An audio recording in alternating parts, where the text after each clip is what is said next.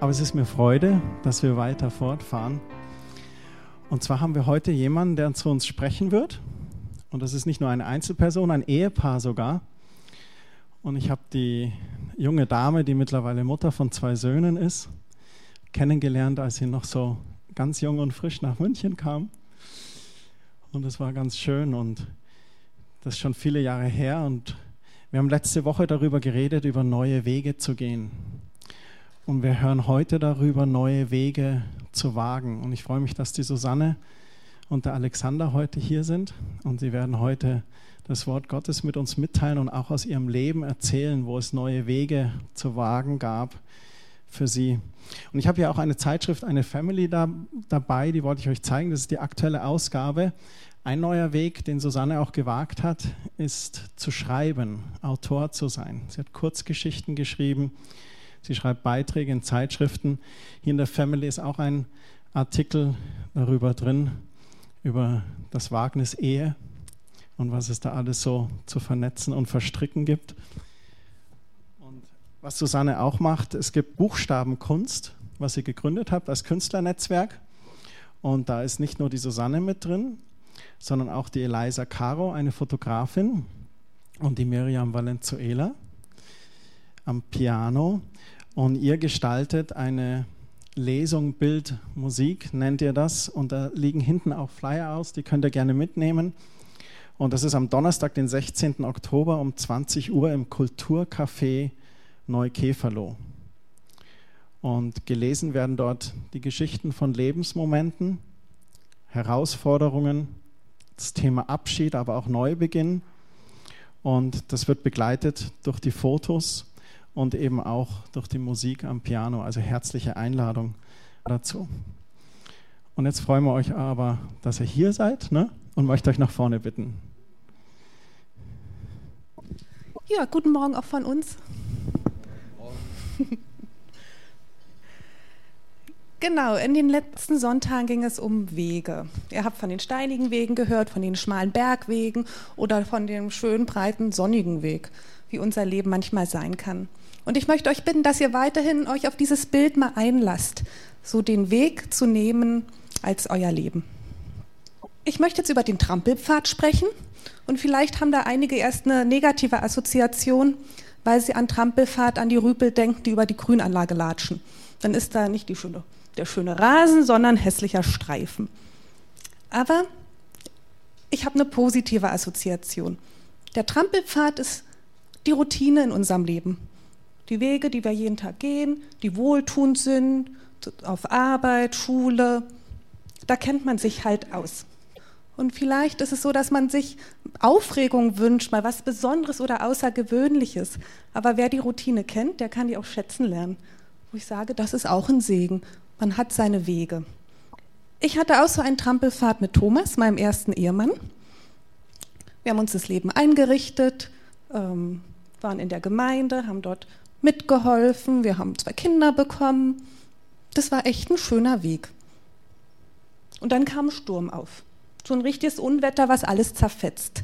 Ja, dann so die schönen Blumen geknickt, die Bäume umgestürzt und der Trampelpfad war erstmal zerstört. Das war ein Moment, wo ich die Diagnose Krebs bekommen habe. Ähm, da muss man auf einmal Wege gehen, die man nicht gehen wollte, ins Krankenhaus, zur Bestrahlung. Aber, wie heißt es im Psalm? Auch wenn ich wandert im finsteren Tal, fürchte ich kein Unglück. Man geht weiter mit dem Gottvertrauen. Man geht, ja, nimmt es an und marschiert weiter. Das haben wir gemacht. Und dann kam wieder ein Unwetter. Und es hat nicht nur alles zerfetzt, sondern es hat Krater in unseren äh, Lebensweg gerissen. Und zwar als Thomas gestorben ist.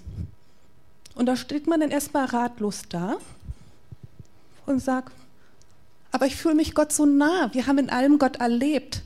Wieso ist das jetzt passiert? Oder was fange ich damit jetzt an? Und manchmal war ich so müde und erschöpft von all der Trauer, dass ich eigentlich kaum beten konnte und da habe ich mich an ein Kinderlied erinnert. Atme ich, dann atme ich durch dich, durch dich, Jesus. Wo ich dachte, den einzigen Lobpreis, den ich noch schaffe, ist zu atmen. Jesus, Jesus. Ich dachte, ich mache meinen Atem jetzt zum Lobpreis. Und ich musste eine Entscheidung treffen. Dieses Paradoxum, Gott zu erleben und trotzdem so viel Unglück und Schmerz. Wie, wie kriege ich das in Einklang? Und da hat mich Daniel ermutigt, Daniel 3, Vers 18. Da geht es um die drei Schadrach, Meshach, Abednego, die in den Feuerofen geworfen werden sollen, weil sie dieses Standbild nicht anbeten. Und dann kommt nochmal der König und sagt, ja, nun tut es doch, dann müsst ihr, muss ich euch nicht umbringen. Und dann sagen die, wir haben einen mächtigen Gott. Wir gehen nicht da rein. Er hat die Kraft, uns zu retten. Aber wenn er es nicht tut, wir werden dich trotzdem nicht anbeten. In anderen Übersetzungen heißt es trotzdem, selbst wenn es nicht tut, trotzdem werden wir dich anbeten. Dieses Trotz, ne, da ist eine Energie hinter. Es kann vieles schieflaufen. Trotzdem bleibe ich Gott treu. Und zu dieser Entscheidung kam ich. Trotzdem. Und dann begibt man sich wieder auf einen neuen Weg. Ja, ähm, wie jeder von euch habe auch ich meinen Trampelpfad in meinem Leben und ähm, möchte euch jetzt kurz von einem vergangenen Trampelpfad von mir erzählen und der war eben äh, lange Zeit einfach ohne Gott.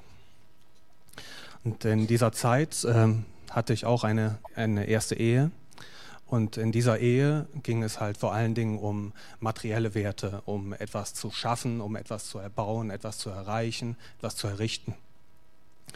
Ähm, ja, jeder hat so seine Ziele da gesteckt und äh, wir haben da auch sehr, sehr viel erreicht, haben ein Haus gebaut, haben ein Geschäft aufgebaut, alles lief, alles wunderbar, alles in einem ruhigen, schönen, äh, gemächlich laufenden Trampelpfad. Bis dann auch da das erste Unwetter kam oder das große Unwetter für mich in dem Moment. Meine Frau, die trennte sich von mir und ich musste von heute auf morgen das, was ich erreicht hatte, wieder verlassen und ähm, musste aus meinem Haus ausziehen und bin vorübergehend erstmal wieder zu meinen Eltern gezogen. Ähm, in dieser Zeit, wo ich dann bei meinen Eltern war, bekam meine Mama dann die Diagnose Brustkrebs. Nach einem halben Jahr circa war sie dann auch erfolgreich wieder therapiert und ihr ging es soweit wieder gut, sie war wieder stabil. Und, äh, aber dann kam nächste, das nächste Unwetter, mein Vater starb plötzlich. Ähm, ja, in der Zeit ging es mir halt natürlich auch sehr schlecht. Ich habe sehr stark geraucht. Ich habe sehr stark abgenommen. Also sehr stark rauchen heißt für mich, ich habe ca. 60 Zigaretten am Tag geraucht. Ich habe die Dinger wirklich gefressen. Haben mir sogar die Lippen dabei verbrannt beim Rauchen. Also das war schon, schon echt heftig. Natürlich musste ich trotzdem in irgendeiner Weise meinen mein Lebensunterhalt verdienen und, und in der Bahn drin bleiben. Das heißt, ich musste mein Geschäft aufrechterhalten, ich musste mit Kunden umgehen. Und zu dieser Zeit hatte ich einen guten Freund, das war der, Marco, der war auch gleichzeitig mein Kunde. Den hatte ich also alle vier Wochen bei mir im Stuhl sitzen, habe ihm die Haare geschnitten und wir haben gute Gespräche gehabt. Ja, und der Marco, der war so treu, der hat 13 Jahre lang an mir gearbeitet, bis er mich dazu gebracht hat, wirklich Jesus kennenzulernen. Das war für mich der Punkt, wo der Trampelpfad einen neuen Weg äh, anging und, und ich mich auch auf Veränderungen einlassen konnte. Wenn ihr so Situationen erlebt ähm, mit Verlust, ähm, Zerbruch, Einsamkeit, das sind wirklich Grenzerfahrungen, wo ihr oft auch gar nicht wisst, wie, wie soll ich das jetzt einordnen. Und es gibt einen Bibelvers in Jesaja 43. Das ist für heute unser Lernvers. Das sagen wir immer bei den Kindern, das ist unser Lernvers. Bleibt nicht in der Vergangenheit stehen, sagt Gott. Schaut nach vorne, denn ich will etwas Neues tun. Und nun war ich in der Zeit der Grenzerfahrung auch so drauf, dass ich dachte, oh, ich höre nur eine Bibelstelle. Gott, ich möchte das nochmal hören. Und die gibt es auch. Und zwar in Offenbarung 21,5. Siehe, ich werde ein neues schaffen. Da sagt Gott das auch nochmal. Nochmal Jesaja 43. Bleibt nicht in der Vergangenheit stehen. Den nächsten Weg möchte ich Grenzweg nennen. Das ist ein Leben, wo man wirklich zwischen diesen extremen Erfahrungen geht, Gewinn, Verlust. Kann ja Finanzen sein, das kann ein Mensch sein oder das kann deine Gesundheit sein. Gemeinschaft, Einsamkeit. Plötzlich ist man allein und muss das bewältigen. Und dann heißt es, bleib nicht in der Vergangenheit stehen. Also ich muss mich in Bewegung setzen und darauf vertrauen, dass es ein neues Land gibt. Für mich war die Frage, wer bin ich denn jetzt eigentlich ohne Thomas? Ich bin jetzt nicht mehr die Ehefrau, bin jetzt Witwe. Was kann ich denn? Ich, es war ein Mann, den ich sehr unterstützt habe und das hat mir auch viel Freude gemacht.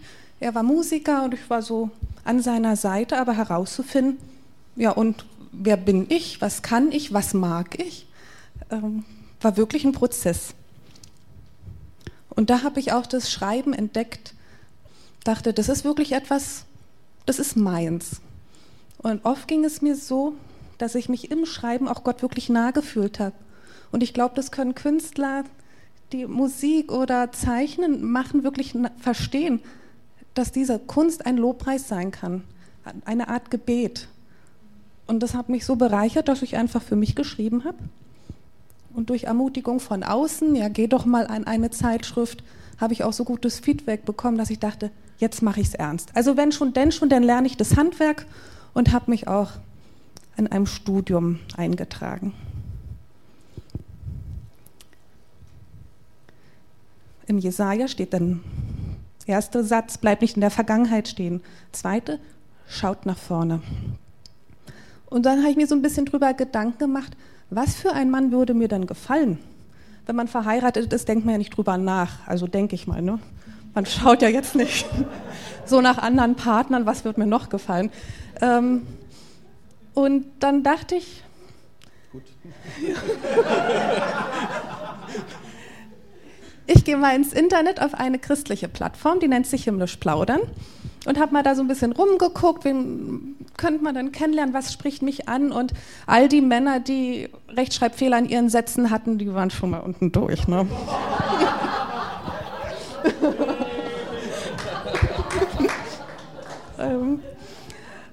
so, ja, da geht man auf den Grenzweg und irgendwann macht man den ersten Schritt in ein neues Land und sagt, ja, ich wage es mal, ich probiere es jetzt mal aus.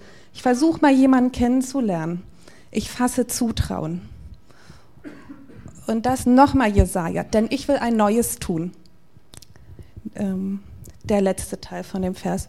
Dann sagt Gott, ich will etwas Neues tun. Und das hat mich wirklich sehr ermutigt zu mich zu trauen, das Grenzgebiet zu verlassen in ein neues Land? Also für mich war der Grenzweg, nachdem ich ja dann auch Gott kennenlernen durfte und auch in der Kennenlernphase war. Da möchte ich auch gerne noch mal ganz kurz auf, auf den Marco zurückkommen. Der hat ja, wie ich eben schon gesagt habe, 13 Jahre gebraucht, um mich wirklich ähm, zu Jesus zu bringen und ich hoffe, das ist vielleicht auch ein, eine kleine Ermutigung für jeden von euch, dass es halt lange dauern kann, aber es hat halt doch Früchte irgendwann und Gott wird es lenken. Also seid da gerne auch beharrlich, so wie er das damals bei mir auch war. Ähm ja, für mich war in dem Grenzweg klar, nach, nachdem ich dann mit Gott ging, dass ich wollte nicht mehr nicht alleine bleiben. Ich wollte mich schon wieder auf was Neues einlassen. Ich wollte mich wieder auf eine Beziehung einlassen ähm, und das Vergangene wirklich auch, auch hinter mir lassen. So wie es auch wieder in dem Schlüsselvers zu sehen ist, schaut nach vorne, denn ich will etwas Neues tun. Und nachdem ich dann damals die ganzen Verletzungen hinter mir, mir lassen konnte, ähm, stieg das Bedürfnis nach Beziehung doch wieder sehr stark. Also auch nach, nicht nur nach Beziehung, sondern auch nach Familie, nach äh, einem Nest, ähm, dieser Drang, der da, der da in mir aufstieg, der hat mir auch wirklich gezeigt, dass das ein großer Teil meiner eigenen Identität ist. Und dass, dass das für mich halt sehr, sehr wichtig und sehr gehaltvoll ist in meinem Leben und äh, eine große Basis bilden soll. Aber aufgrund der, der Erfahrung, die ich halt auch ohne Gott gemacht habe, war für mich klar, dass wenn ich mich auf was Neues einlassen möchte, dann eben tatsächlich nur gemeinsam mit Gott und auch die neue Beziehung, die, die war für mich auch zu einem Prinzip geworden. Das, das geht nur, wenn wir beide wirklich Gott in unsere Mitte nehmen und auf diese Art und Weise die Beziehung angehen. Und nur so war für mich klar, kann das dauerhaft funktionieren. Und dann halt auch wieder der, der Schlüsselvers, siehe, ich werde ein neues schaffen. Und ähm, ja, so habe ich mich dann auch auf himmlischplaudern.de angemeldet. Da verlässt man das Grenzgebiet und stellt fest, das neue Land ist ja wirklich so neu, da finde ich mich erstmal gar nicht zurecht. Und dann geht man vorsichtige Schritte und stellt fest, da baut sich ja ein ganzes Labyrinth vor mir auf. Ich würde es mal so beschreiben, ein Labyrinth aus Gefühlen, äh, aus Ängsten, weil es eben neu ist, oder Erinnerungen, die schmerzhaft sind. Ja, ne, das ist schon da gewaltig. Da geht man erstmal los und steht dann gegen eine Wand. So, ich habe mich auf den Weg gemacht mit diesem Kennenlernen und dann kommen viele Gedanken und kann ich denn schon? Da stehst du vor einer Wand. Und eigentlich hilft es ja nicht, nach unten und zur Seite zu gucken. Das Einzige, was hilft in der Situation, ist, den Blick zu heben. An, schaut auf den Himmel. Nicht auf irgendwelche astrologischen Sachen, sondern auf den Herrn. Hebt den Blick von dem, was zu unseren Füßen ist. Ich habe sehr damit gekämpft, weil wir uns ja schnell kennengelernt hatten. Ich war eigentlich nur ein Jahr, nur ein Jahr Witwe und dann waren wir verlobt. Was sagen die Leute? Wie kann man denn nur ein Jahr Trauer und dann gleich wieder, hat sie dann Thomas überhaupt geliebt? Das sind Gedanken, da habe ich mir, oh, wenn, als wir die ersten Mal in die Gemeinde gegangen sind, ich habe ihn gar nicht angefasst. Wir haben nicht Händchen gehalten. Ich habe immer gesagt, ist ein Freund der Familie. Hat ja auch gestimmt. ähm,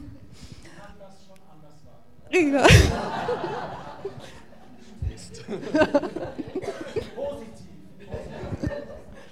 ne, da, da laufe ich los und dann kommen auf einmal so viele Gedanken und dann schaue ich, hebe ich den Blick, schaue zum Himmel und denke, Gott, du kennst mein Herz. Du weißt, wie es mir ging in der Zeit und du weißt, wie sehr ich Thomas geliebt habe und eigentlich mein Ehegelöbnis erfüllt hat, ne, bis dass der Tod euch scheidet. Du weißt es. So, und dann kommt man um die Ecke rum, geht wieder ein paar Schritte, lernen uns besser kennen und dann kommt wieder eine Wand. Dieses, ich fange an zu vergleichen. Und wer Thomas gekannt hat, der weiß, es sind zwei sehr unterschiedliche Männer. In der Beziehung mit Thomas war ich die temperamentvolle, jetzt ist umgekehrt. ähm, da fängt man an zu vergleichen und das ist unfair, das kann man nicht, weil jeder ist so individuell. Ich kann ja nicht zwei Menschen so miteinander vergleichen, habe festgestellt, ähm, das ist einfach, ne? Heb wieder den Blick, Gott, du weißt, was richtig ist. Du hast gesagt, du tust ein Neues, dann auch richtig. Und ich möchte sagen, wenn ihr auf neuen Wegen geht und in so ein Labyrinth kommt, wundere dich nicht, wenn so Erinnerungen kommen oder Gefühle oder Ängste. Sei darüber nicht erschrocken. Passiert halt. Aber wieder Jesaja, schaut nach vorne oder schaut nach oben. Ja, ich möchte euch auch Mut machen, wenn ihr in so einem Irrweg seid, dass ihr wirklich immer wieder nach vorne schaut, weil dann wird der Irrweg umso übersichtlicher. Mein Irrweg damals, der bestand halt darin, dass ich eben auch Angst hatte, mich wieder auf eine neue Beziehung einzulassen, ähm, weil einfach die Verletzungen, die in der vorherigen Beziehung entstanden sind, so tief waren und diese Enttäuschungen, die man dort erlebt hatte. Man hatte natürlich dann auch wieder Angst, das kann alles wieder passieren. Lässt man sich wirklich wieder darauf ein? Wie lange geht's gut? Geht's gut? Aber das hat einen halt dann immer wieder gepackt. Ne? Ähm, aber der Blick nach vorne eben, denn ich will etwas Neues tun, ähm, der hat einen immer wieder daraus gezogen. Der Blick nach vorne heißt nicht nur einfach an einem Labyrinth vorbeischauen, sondern wirklich da Gott mit reinnehmen und zu sagen, Herr Gott, ich vertraue dir, du machst das, du bist da drin. Und je, je häufiger ich das gemacht habe, desto mehr sind diese Zweifel an dem Neuen, was da geschaffen wird, verschwunden. Also ich habe mal eine, eine Predigt gehört, da ging es halt um so einen Glockenschwengel. Das, das halt, dieser Glockenschwengel, der hört irgendwann auf zu pendeln. Und dann, dann ist dieser Zweifel auch weg. Je häufiger ich, ich da dran gehe mit Gott, desto langsamer wird der Pendel und hört irgendwann auf zu schwingen und die Ängste gehen weg. Die Ängste gehen verloren. Wege wagen. Also das kostet schon etwas, sich in ein neues Land zu begeben. Es kostet auch etwas, durch ein Labyrinth sich zu wuseln. Man muss ein Risiko eingehen. Und mich hat es zwischendurch schon ein bisschen erschreckt, was es bedeutet, einen Menschen wieder neu kennenzulernen. Weil wir, mit Thomas war ich zehn Jahre verheiratet. Da ist man schon sehr vertraut, man schaut sich an, man weiß so, was der andere denkt, was er mag. Boah, und dann fängt man wieder von vorne an, ne? dieses äh, Verstehen, warum ist er jetzt enttäuscht oder warum ist er verärgert, was habe ich gemacht, womit habe ich vielleicht gar nichts zu tun. Also das ist wirklich Mühe, sich da auf den Weg zu machen, ähm, in eine neue Beziehung zu gehen. Und deswegen, Wege muss man wagen. Da ist wagen, da ist einfach ein Risiko drin.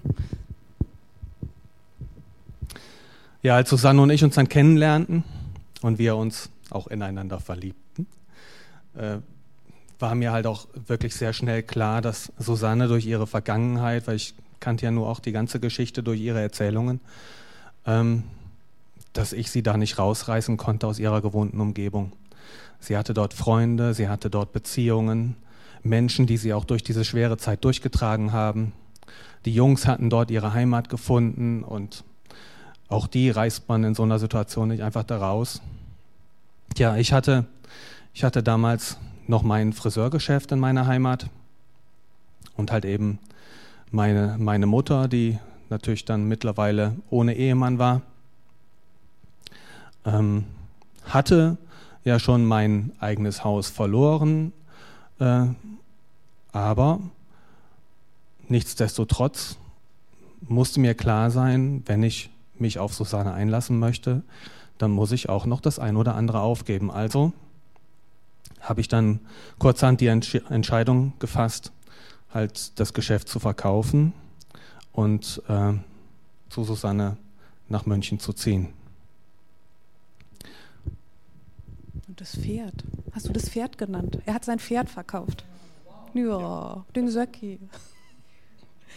Das war für mich ein Liebesbeweis, ein ganz, ganz großer Liebesbeweis. Ähm, boah, der geht ein Risiko ein und das ist so ein Erobern. Ne? Er, wie sich Frauen es so gern vorstellen, sie möchten, dass der Mann was investiert, was riskiert, um das Herz zu erobern. Und ich habe gedacht, der meint es wirklich ernst. Der meint es ernst mit mir und den Kindern. Ja, stimmt. Ja, zum, zu meinen neuen Wegen gehörte dann ja nicht nur wirklich für Susanne ein, ein guter ähm, Ehemann zu sein, sondern da kam ja dann auch noch die Aufgabe mit den zwei Jungs dazu. Das war ja für mich komplettes Neuland und ähm, ja, die haben natürlich auch ihre Geschichte mit in unsere Familie reingebracht. Ne? Das heißt, da waren noch Verletzungen bei den Kindern äh, und da habe ich dann auch meine, meine Aufgabe drin gesehen, diese Verletzungen wieder auszugleichen und ähm, äh, halt das Bedürfnis nach Sicherheit zu stillen, was die Jungs auch hatten und denen halt auch diese Geborgenheit zu schenken. Und äh, ja, diese Aufgabe hat mich damals sehr, sehr erfüllt. Also da habe ich wirklich meinen absoluten Frieden drüber gehabt. Das war für mich ein ganz, ganz großer neuer Weg und auch ein Vertrauensbeweis von Gott, dass er mir diese Familie ans geschenkt hat, dass ich da meine Aufgabe habe. Und das Komische ist, wenn man neue Wege wagt und man auch spürt, wie Gott mit einem ist, es gibt immer noch Stolpersteine. Es gibt immer noch irgendwas, was im Weg rumliegt. So war der Geschäftsverkauf von Alexander, hat sich ewig gezogen und letztendlich war es auch überhaupt kein Gewinn. Also das war ganz furchtbar, aber was soll man machen? Man spürt ja Gottes Frieden, dass es richtig ist, die Entscheidung, die man getroffen hat und sagt, ja, ist nun mal so. Gibt immer wieder Stolpersteine. Ja, und was nach wie vor ist, wenn, vielleicht kannst du mal den Trampelfahrt wieder machen. würde ich sagen, wir sind schon wieder auf einem Trampelpfad. Wir haben Routine in unserer Familie. Aber es gibt immer so Äste, die hängen dann mal in den Weg und Wurzeln, die aus dem Boden ragen. Ne? Wenn wir vor allem über Erziehung diskutieren, das ist so unser häufigstes Thema. Äh, ja, ist so, ne? Ähm, ja, dann musst du halt mal die Füße heben und drüber steigen oder dich mal ducken und sagen, ja, ich demütige mich mal, ne? oder ich, schweige einfach mal. Jetzt kommt noch ein ganz schöner Weg auf dem wir uns alle befinden. Und das ist der Heimweg. Und das wünsche ich uns allen so sehr, dass diese Vorfreude, dass wir wirklich uns auf dem Weg zum Vaterhaus befinden, in Gottes Herrlichkeit, dass sie unseren Alltag belebt. Jesus sagt es ja auch, äh, freut euch viel mehr darüber, dass eure Namen im Buch des Lebens stehen. Und manchmal geht uns das aus dem Blick, dass wir wir ewig leben werden und wir möchten das so gerne mit Gott tun. Und das kann wirklich trösten, nicht nur das beiseite schieben, ja, die Probleme im Alltag interessieren nicht, ich gehe ja irgendwann in den Himmel. Nee, interessiert auch, aber dass diese Vorfreude mitschwingt. Gott meint es gut und es wird den Tag geben, wo keine Tränen, kein Zähneknirschen, keine Trauer mehr sein wird. Es war mal eine kurze Anekdote. Ein sehr, sehr reicher Mann. Der hatte auch Jesus im Herzen und er lag im Sterbebett. Und dann kamen die Engel, um ihn abzuholen. Und dieser sehr, sehr reiche Mann sagte, ja, ja, ich komme mit, aber meine zwei Koffer, die möchte ich auch noch mitnehmen. Ah, und die Engel, nein, das geht nicht. Was hast du denn da drin? Na, Goldbarren. Nee, das geht nicht. Komm, wir müssen jetzt. Und der alte Mann hat so lange rumgemacht, dass die Engel gesagt haben, ja gut, nimm die Tasche mit den Goldbarren mit. Und dann stehen sie vor dem Himmelstor. Petrus begrüßt ihn und sagt, was hat er denn da mit? Der alte Mann macht die Tasche auf und Petrus meint so zu den Engeln, wieso bringt der Pflastersteine mit? Also wir dürfen uns freuen auf das, was wirklich den Staub von unseren Füßen wegnimmt, auf die Herrlichkeit, auf den Himmel und wagt neue Wege, weil Gott es selber sagt. Bleibt nicht in der Vergangenheit stehen, schaut nach vorne, denn ich will etwas Neues tun. Amen. Amen.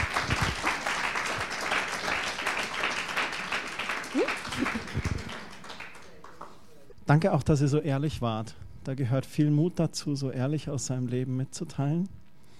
Und ihr habt den Mut und die Geschichten des Lebens sind eine der Dinge, die, glaube ich, am meisten die Herzen bewegen. Und schön, wie ihr einfach, wie du Gott gefunden hast, wie du Gott treu geblieben bist und wie Gott eure Wege zueinander gefügt hat. Und das ist echt super. Und ähm, du bist ein super Vater, super Ehemann, du bist absolut erste Wahl für die Susanne. Und das finde ich echt klasse. Wir schätzen euch sehr.